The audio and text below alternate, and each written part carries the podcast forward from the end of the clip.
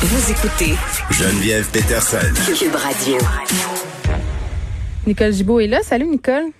Bonjour Geneviève. Écoute, une histoire d'une tristesse sans nom, c'est horrible. Euh, c'est une dame, une victime, euh, 79 ans, qui a été tuée à quelques mètres de chez elle. Vraiment, là, c'est un cas de sais, tu te trouves au mauvais endroit, au mauvais moment. Elle a été happée mortellement par une voiture, un véhicule volé.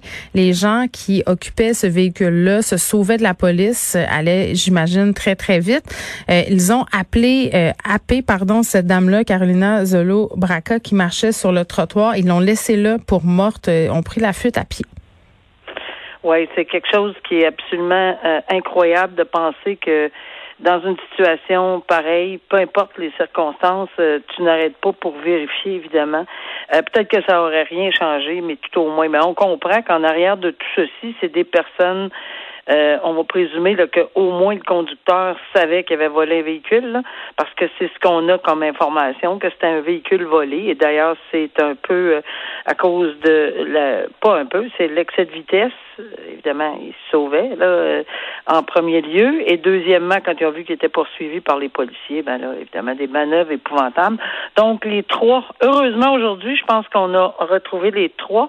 Et grâce à la vigilance, euh, ce qui est très, très intéressant ici, c'est que tout le monde a mis euh, la main euh, à la pente, l'épaule à la roue, euh, citoyens, euh, caméras, de, dans les coins là, du quartier, etc. Parce qu'il y a des gens qui ont filmé, ça sautait des clôtures en arrière des propriétés, etc. Ça se, ça, ça, ça sauvait. Là. Trois personnes se sauvaient. Les descriptions sont C'était des jeunes? Oui, c'est ça. Mais là où c'est très important, puis c'est pour ça qu'il y a une enquête, parce que avant, oui, il y a eu des dépôts, euh, dépôts d'accusation criminelle, mais il y a quand même un minimum d'enquête qui doit être faite, parce que c'est qui qui était au volant. On peut pas accuser quelqu'un de conduite dangereuse causant la mort, qui euh, en soi est passible d'une peine à perpétuité. C'est pas n'importe quoi là, parce qu'on a le code criminel euh, a été modifié, euh, puis les peines sont beaucoup plus sévères. puis on, on, le voit là quand on parle de peine à perpétuité possible. Et, et, les autres, ben, c'est des, c'est des, euh, des gens qui sont dans le véhicule, mais oui, ils peuvent aussi être accusés euh, de, de, de, ne pas avoir porté, euh, tu sais, il y a quand même des fuites, là, oui, c'est, c'est ça, euh, des lits de fuite, etc. Puis j'ai vérifié pour le passager parce que, oui, puis il y a de la jurisprudence là-dessus. Alors, euh, il faut qu'on détermine, puis qu'on départage qui est quoi, puis la personne qui va dire, moi, je suis un simple passager, moi, attrape. sais, on ne sait pas qui est quoi, là, qui est embarqué dans l'automobile. Non, puis si le, conducteur euh, décide, comme tu dis, qu'il sauve de la police, euh, ben, euh, tu peux pas faire grand-chose si ben lui décide que c'est ça qu'il fait. Sauf que, comme tu dis, si après ça, le véhicule s'immobilise et que tu vois qu'une personne ben a été euh, ton rôle comme citoyen, c'est d'aller prêter assistance à cette personne-là. Puis moi, je me posais la question, Nicole, sortons de ce cas-là en particulier parce qu'on n'a pas de détails. Là, Steve Rémy le jeune homme de 18 ans euh, comparu hier au palais de justice de Montréal, faisant face, comme tu le dis, à une accusation de conduite dangereuse causant la mort. On fera la lumière sur les personnes qui l'accompagnaient, un jeune homme et une jeune femme, si je me fie à ce que j'ai lu. Mais par rapport au délit de fuite, euh, tu sais, une personne qui frappe quelqu'un et qui s'en va, euh, on évoque souvent l'état de choc du conducteur ou de la conductrice. Euh, dans quelle mesure ça peut être prise en considération devant une cour de justice le fait que bon euh, tu t'es parti parce que tu savais pas quoi faire ou parce que tu paniquais ou peu importe? Ben, il y a deux choses. Euh, il y a effectivement le délit de fuite comme tel, qui est l'action de savoir que mm. tu, te, tu, tu, peu importe les raisons, là, tu savais, tu as frappé, tu sais que tu as frappé quelqu'un. Euh, oui, tu es pris de panique, mais tu ne continues pas ton obligation, c'est-à-dire de s'assurer de rester de, de présent et tu fuis les lieux sans porter secours, sans porter assistance, etc. Ben ça, oui, c'est prévu au code criminel, là où ça va avoir encore une fois une incidence. Mm. C'est si tu as, à moins d'avoir une excuse raisonnable. Et là, l'excuse raisonnable euh, qui sera en fait euh, décidée par le tribunal dépendant de beaucoup de circonstances. C'est chaque cas est un cas d'espèce. Mais en bout de ligne, euh, à, la, à, la sentence, oui, ça pourrait certainement être pris en considération. Et d'ailleurs, je l'ai eu. Vous, vous, allez devoir comprendre, Madame la juge, qu'il était tellement énervé, etc. Mais ça, c'est suite à soit un plaidoyer de culpabilité ou à un verdict de culpabilité. Oui, c'est ça, parce que euh, on a vu euh, parfois des gens frapper une personne, par exemple, euh, continuer, revenir au bout de cinq minutes. C'est différent ah, qu'une personne, par exemple, qui s'en va chez elle puis qui essaie de maquiller en emportant son char au garage. Là. Ça, c'est des circonstances nettement aggravantes qui vont être prises en considération. Et oui, moi, j'ai également vu le, le, le, même exemple que tu viens de donner. Après quelques temps, peut-être pas cinq minutes, mais une demi-heure, revenir euh, et euh, tu sais prendre conscience que c'était ben oui, c'est sûr qu'on peut comprendre l'état de choc. À ce moment-là, ça va être traité très différemment. C'est mon pire cauchemar, frapper quelqu'un. Je rêve régulièrement à ça. Puis quand je me réveille, je suis dans un état de panique euh. tellement grand parce que, tu sais, j'ai appris à conduire très, très tard et à Montréal. Et mon prof de conduite m'a tellement fait peur avec les piétons et les vélos que j'en fais une véritable obsession. Je pense que je vérifie quatre fois mes angles morts. Et tu vois, Nicole, je touche du bois en te le disant. Euh, une autre histoire, euh, trois ans de prison pour le conducteur dans un braquage. Une histoire dont on avait jasé, je pense, euh, ensemble. Euh, un policier, un ex-enquêteur, en fait, du SPVM, Pietro Poletti, qui semblait vivre avec sa mère de 87 ans. En juin dernier, des gens qui se pointent chez eux, vraiment là pour les agresser. Sa mère s'est fait battre avec un balai à neige et une brique. On a dit, des témoins ont relaté là, que on voulait carrément leur tirer dessus. en fait, c'était des gens qui était euh, peut-être dans un esprit vengeur, parce que ce policier-là en question a euh, enquêté sur euh, le crime organisé, donc ça faisait pas l'affaire de personne. Et cet homme-là qui a été accusé, ben lui, c'était seulement le conducteur. Il avait fait une business finalement de conduire le crime organisé lors de certains déplacements et de pas trop poser de questions.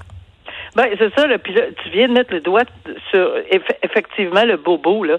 et sa business, faisait une business de conduire les gens sans Bon, on pose pas de questions. Donc, ce qu'on sait, on entendait un proverbe des fois qui disait ce qu'on sait pas, ça fait pas mal. Là. Mm. Euh, ben, c'est pas vrai du tout. Là, premièrement, premièrement, là, il y avait de l'équipement là, de toute évidence. Puis lui-même, euh, il a accepté de plaider coupable de toute évidence. C'est un plaidoyer de culpabilité. Mm. Et, il y a une entente entre la poursuite et la couronne parce qu'il savait très bien là, ce qu'il faisait. Oui, c'est pas comme tu euh, l'ignores parce qu'il y, a, rien ben qui pointe vers ça. C'est que tous les indices te disent que ces personnes-là, c'est des gens qui, qui s'en vont, un, commettre un crime, deux, qui sont susceptibles d'appartenir à un groupe criminalisé. Tu peux pas faire croire euh, que tu sais pas, là.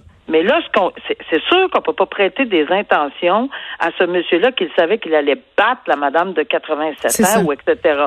Mais le fait d'avoir reconduit ces gens-là, ben ça, c'est un exemple flagrant qu'on est responsable de nos gestes. Puis ici, il était quand même trouvé coupable par le biais de la complicité puis du complot, d'introduction de réfraction avec agression armée et de complot. Là. Alors, c'est pas n'importe quoi. Là.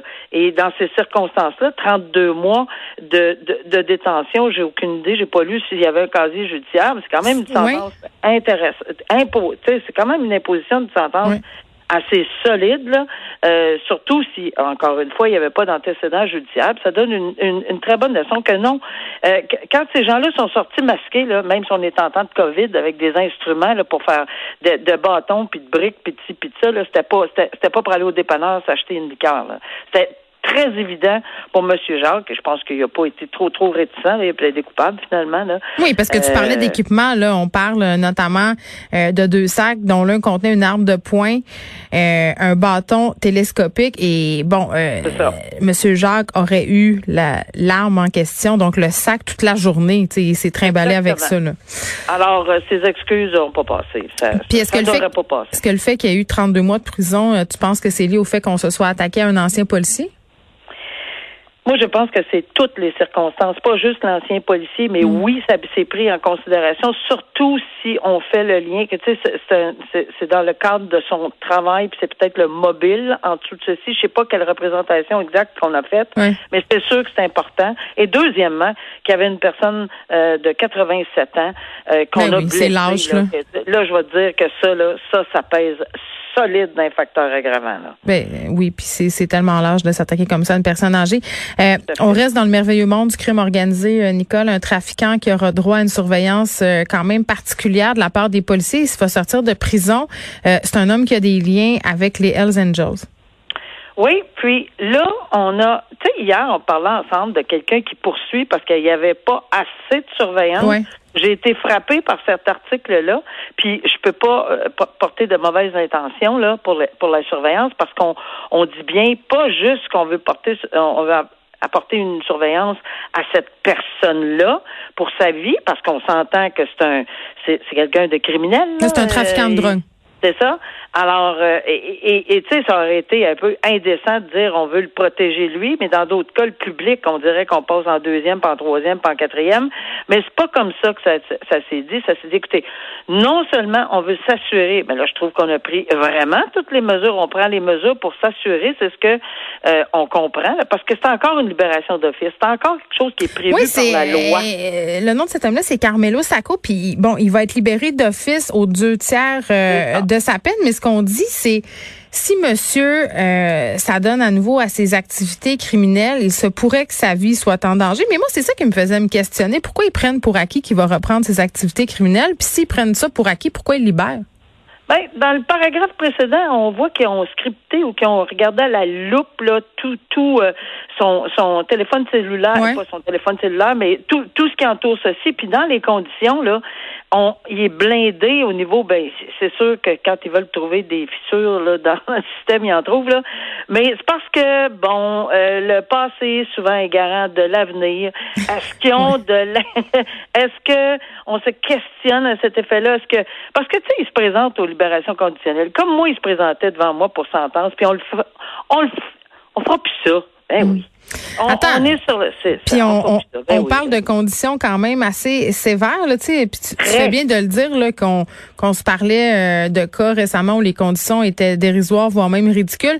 Là, euh, pourra plus aller dans aucun débit de boisson. Euh, évidemment, pas rencontrer des gens qui ont un passé ou un, un, présent criminel. Peut pas voir des personnes qui sont impliquées dans le trafic de drogue, mais pourra plus jamais être travailleur autonome. devra divulguer aux autorités toutes ses transactions financières. Pourra pas exploiter une entreprise pourra pas avoir un appareil de communication, une carte SIM, plus d'un, là, parce qu'on sait que souvent les vendeurs de drogue ont plus que téléphone, pourra pas avoir des applications de communication cryptées. Falloir qu'ils fournissent tous ses accès à ses médias sociaux, sa facturation, ses registres d'appels, ses messages textes. Euh, on parle pas d'un petit contrôle ici, là. Non, on parle d'un contrôle où on y a mis le paquet, si on me permet l'expression.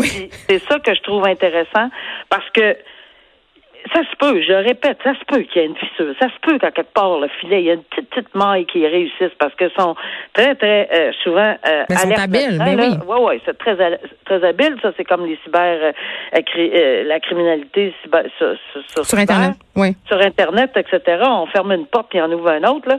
Fait que on dit pas qu'on présume pas que c'est ça, mais la, la commission là n'a pas voulu prendre aucune chance. Puis dans ce dossier-là, c'est pour la protection du public, mais aussi pour sa protection à lui parce qu'apparemment que bon, il y aurait peut-être de l'information à cet effet-là. c'est ça. Alors, euh, pour une fois qu'on fait notre job, on charlera pas. C'est ça. Merci Nicole, à demain. À demain.